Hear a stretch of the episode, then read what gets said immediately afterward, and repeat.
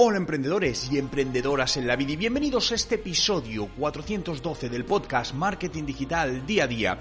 Hoy vamos a hablar de cómo empezar un negocio online en este 2021. ¿Cuáles son esos primeros pasos que debes dar para validar esa idea de negocio, para organizar mejor toda la estructura y tener posibilidades o más posibilidades de éxito, porque estoy seguro que muchos de vosotros tenéis en mente lanzar ese esa idea de negocio, emprender, convertir vuestro hobby, vuestro sueño en una forma de vivir. Por lo tanto, hoy vamos a verlo para poderos ayudar a dar esos primeros pasos de una manera accionable.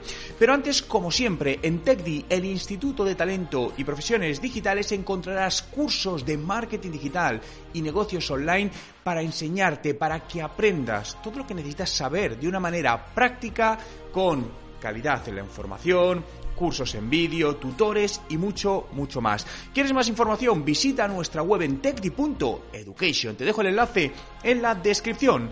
Hoy es martes 19 de enero de 2021 y mi nombre es Juan Merodio.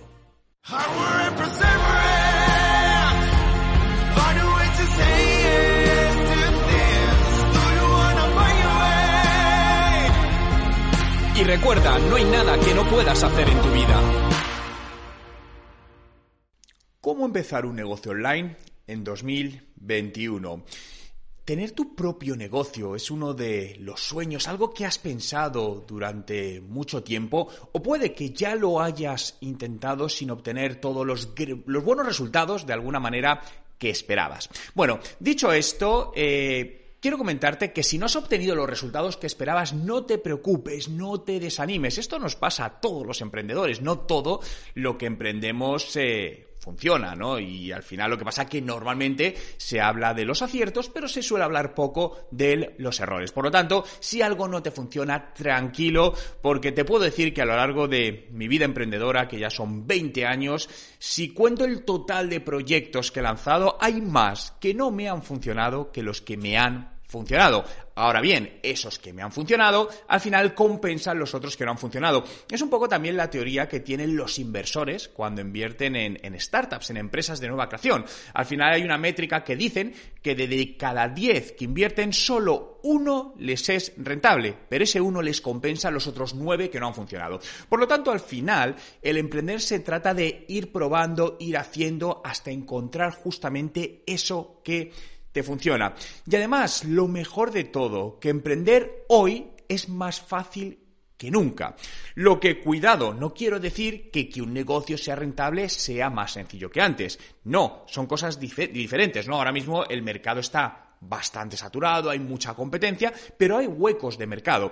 Y lo bueno que ahora para emprender tenemos muchas más herramientas y opciones para hacerlo de una manera más sencilla, incluso si no tenemos conocimientos o experiencia y con menos recursos en esta primera fase. Por lo tanto, lo primero que, te diría, lo que tienes que, que trabajar es tu idea de negocio. Bien, ¿de dónde viene esa idea de negocio? Es una idea que es realmente viable? Aquí te diría que una sensación que todos hemos tenido es, ostras, he tenido una idea muy buena que nadie ha tenido, no se la cuento a nadie porque si no me la van a robar. Fíjate, el tiempo me ha enseñado de que eh, esto no, no es cierto. Al final, cuando tienes una idea y no hay nada en el mercado igual, plantéate por qué. Es decir, hay no sé cuántos millones de o cientos de millones de personas somos en el planeta Tierra, pero ¿te crees que nadie ha tenido previamente esa idea? Probablemente la han tenido, pero por alguna razón no ha salido adelante. ¿Y por qué te digo esto? Porque fíjate que una de las cosas eh, que a veces se nos pasa por la cabeza y esta idea no la ha tenido nadie, la voy a poner en el mercado y no tengo competencia. Esto a veces es lo que cuando vamos a buscar financiación, a, por ejemplo, con inversores, dicen, no, no, es que no hay competencia. Te recomiendo que no uses esa frase, porque ¿sabéis lo que pasa cuando no hay competencia? Es porque normalmente no hay mercado. Y si no hay mercado, no hay negocio. Por lo que una idea no es buena o mala. Fíjate que eso es algo subjetivo. A ti te puede parecer una gran idea, pero a lo mejor luego no lo es. Una idea tiene que ser un negocio. Básicamente es eso. Es decir, esta idea Insisto, no entres en el aspecto subjetivo de si es bueno o malo, te han dicho, te han dejado decir, sino esta idea tiene potencial de negocio? Y esa es la pregunta. Fíjate que a día de hoy las más grandes empresas tecnológicas o las más grandes empresas del mundo no fueron las primeras en tener esa idea. Básicamente lo que hicieron fue otra idea que ya estaba funcionando, cogerla y mejorarla. Piensa en Google, no fue el primer buscador, había otros buscadores antes. Piensa en Facebook, no fue la primera red social, había otras redes sociales antes. Piensa en WhatsApp, no fue el primer sistema de mensajería. Por lo tanto, al final, muchas veces cuando queremos abrir un nuevo mercado, una nueva categoría, eh, suele ser mucho más complicado. Por esto te quiero decir que analices bien esa idea desde un punto de vista de negocio, porque al final lo que estamos montando es un negocio. Piensa qué problema resuelve tu negocio, tu idea, tu producto, tu servicio, ¿no? Es decir, realmente a día de hoy ¿Hay esa necesidad? ¿Alguien la está resolviendo? Si no, ¿cómo lo puedo resolver y realmente hay mercado para todo ello? Porque a veces es cierto que hay algunos nichos que de repente vemos que hay una necesidad y dices, no, Juan, hay una necesidad, pero no hay nadie que hace esto. Bien, sigue indagando el por qué. Porque en muchos casos sucede que el público objetivo es tan sumamente pequeño que no hace posible que eso sea un negocio. Imagínate un negocio, me voy a inventar el dato, que no puedes tener más de 250 clientes. Bien, porque no hay un mercado mayor. Y además el ticket medio de compra es de 20 euros y es un producto además que no es de compra recurrente. Eso no puede ser un negocio. ¿Por qué? Porque tienes un público tan pequeño que sí, vas a satisfacer ese público y probablemente te lo compren, pero no vas a poder escalar. Por lo tanto, no se va a convertir en un buen negocio. Que, que algo no sea un buen negocio hoy no quiere decir que no lo sea mañana. Muchas veces hay cosas que hoy no son buen negocio, se han guardado en un cajón y se han vuelto a sacar unos años después, donde ya había una real demanda de ese eh, producto, ¿no? Bien, a continuación, eh, haz un análisis de, de mercado, ¿no? Intenta entender a tu posible público objetivo. ¿Cuáles son sus comportamientos? ¿Cuáles son sus puntos de dolor que van muy alineados con lo que vas a ofrecer o lo que va a solucionar tu producto o servicio? Es decir, detecta esos puntos de dolor y cómo los voy a solucionar. Detecta las tendencias del, del mercado. Bien, ¿hacia dónde va este mercado? ¿Es un mercado creciente? Imagínate que ahora mismo, pues, a nivel prácticamente global, eh, muchas eh, tiendas físicas, muchos restaurantes están teniendo problemas por el contexto que estamos, que estamos viviendo. Por lo tanto, puede que haya una nueva manera de hacer un nuevo negocio que les ayude a estos restaurantes a seguir adelante. Eso puede ser una parte positiva. O puede que haya otra cosa que ahora mismo el mercado, como está en una tendencia, digamos, decreciente, no tenga lugar esa idea de negocio en este momento. A lo mejor en dos años sí. Entonces es muy importante que analices las tendencias inmediatas y en un futuro próximo de tu mercado. Y también, obviamente, que analices a los competidores. Y ten en cuenta que un competidor no tiene que ser solo alguien que vende tu mismo producto o servicio, sino alguien que cubre la misma necesidad. Hay muchas veces que la misma necesidad de un usuario se puede cubrir de mil maneras distintas. Y hay distintas empresas que la están cubriendo y no se miran como competencia, pero realmente son competencia. Entonces, analiza toda esta parte. Fíjate, intenta dar respuesta a preguntas como, ¿actualmente el producto que voy a poner está en un mercado creciente, en un mercado decreciente, en un mercado plano, en un mercado inexistente. Bien, en todos puede haber negocio, pero este sería el primer paso que tienes que responder. A continuación sería, ¿cuál es el tamaño de mi mercado? ¿Qué público objetivo hay? Oye, es que solo hay 15 personas. No, no, es que hay 3 millones de personas y esto me hace que sea viable este negocio. Eh, cuántos competidores tienes, cuál es el precio que están dispuestos a pagar. Esto es muy importante. ¿Por qué? Porque a veces resulta que tenemos una buena idea, bueno, entendiendo por buena idea una idea que puede ser un negocio. ¿Por qué? Porque hay un mercado grande, eh, hay competidores que están vendiendo ese producto y vamos a entrar en el mercado, pero por nuestra estructura de costes, ¿bien?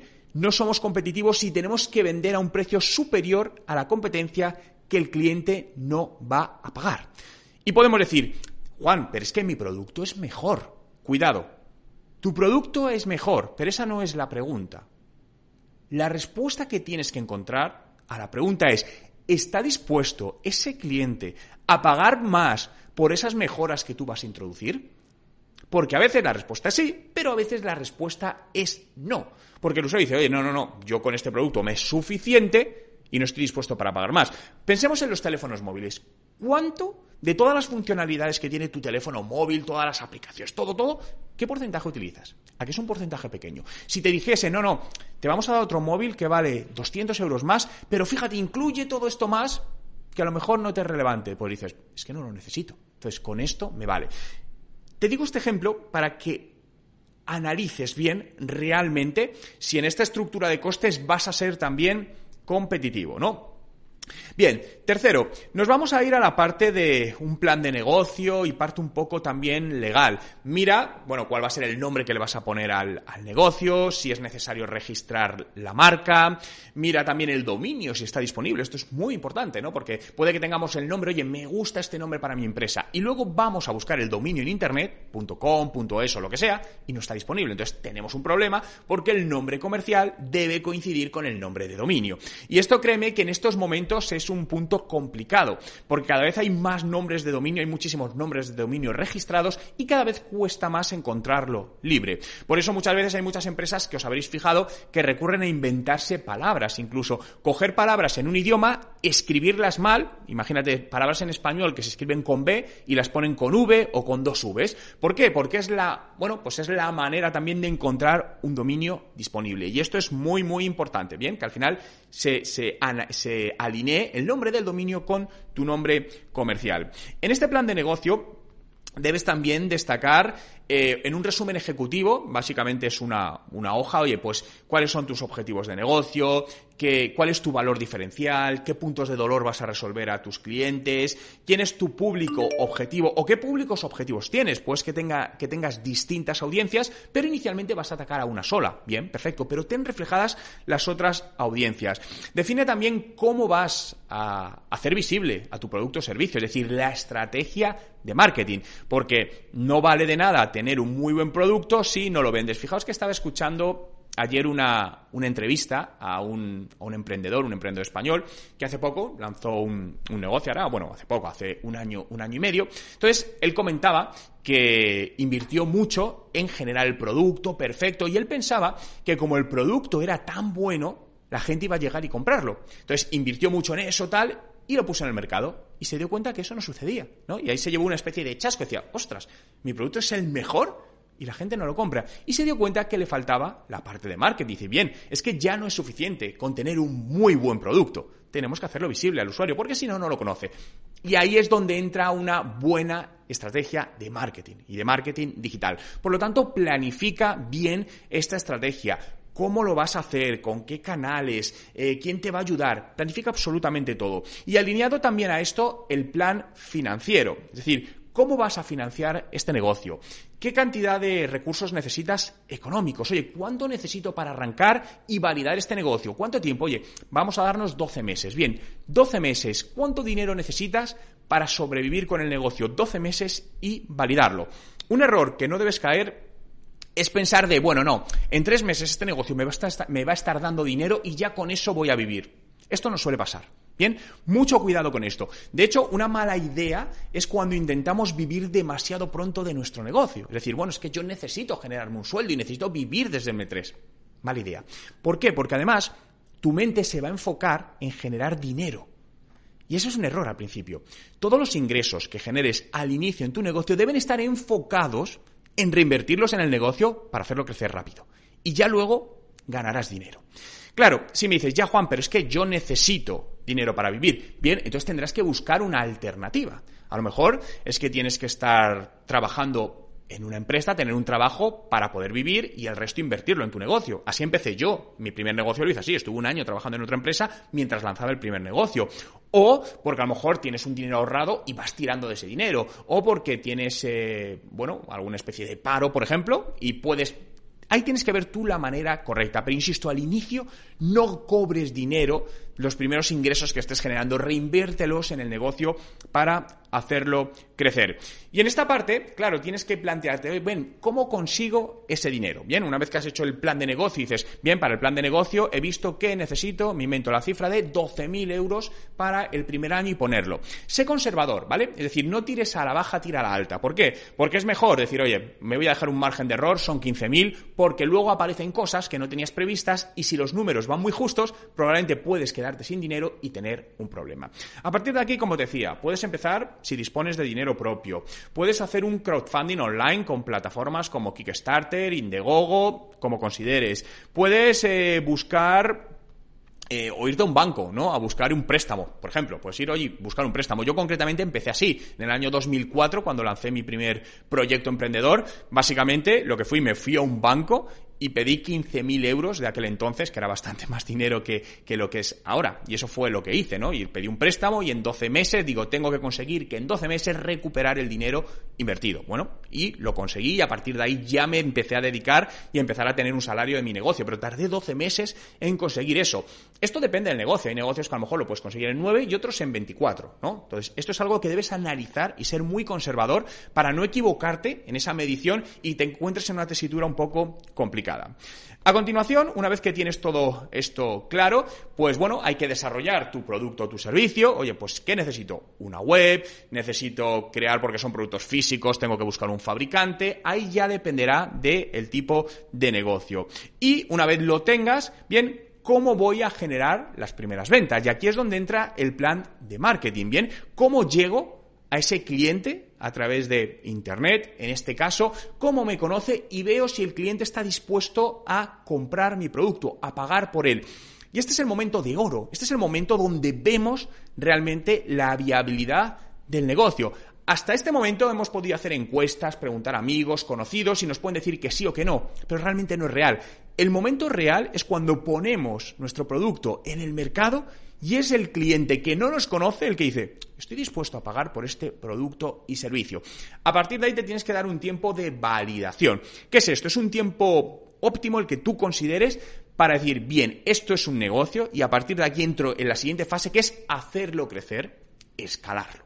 Bien, por lo tanto, estas serían un poco las fases para lanzar un producto online. Te diría siempre que utilices la estrategia del mínimo producto viable, es decir, que no te tires demasiado tiempo para crear ese producto o ese servicio perfecto, sino que lo antes posible lo pongas en el mercado para detectar si la gente lo compra. Es decir, ese mínimo producto viable, la gente está dispuesta a, comprar esto y ya con el tiempo irás mejorándolo, ¿vale? No busques el producto perfecto al principio, porque eso lo que te va a provocar, en primer lugar, es que tardes mucho más en salir al mercado.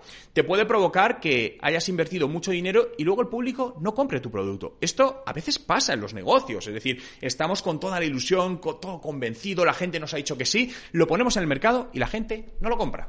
¿Por qué? A veces no lo sabemos, otras veces, oye, pues es un tema de precio, es un tema de necesidad o es un tema de contexto. A veces no son ni temas tuyos personales. Es decir, eh, esto le ha pasado, por desgracia, a muchas empresas en el 2020 que tenían planificado salir en el mes de marzo o abril, llegó la pandemia y su negocio por un tema de contexto no arrancó. Por lo tanto, en esto es muy importante que al principio seas muy conservador con los costes ¿no? que tengas de reducirlos al mínimo posible. Es decir, deja los que sean imprescindibles, pero redúcelos al mínimo posible. Por lo tanto, desde aquí te animo a que si es tu sueño, si te apetece, si te sientes motivado, motivada, lances tu propio negocio online en este 2021. Muchas gracias a todos por estar ahí un día más, por hacer realidad este podcast Marketing Digital Día a Día que puedes seguir en Spotify. Busca Juan Merodio, dale a seguir y estaremos juntos todos los días con un nuevo podcast donde te hable de ideas de negocio, marketing digital y negocios online. Recuerda visitar nuestro instituto TechDi en techdi.education. Muchas gracias por estar ahí. Cuidaros y nos vemos mañana.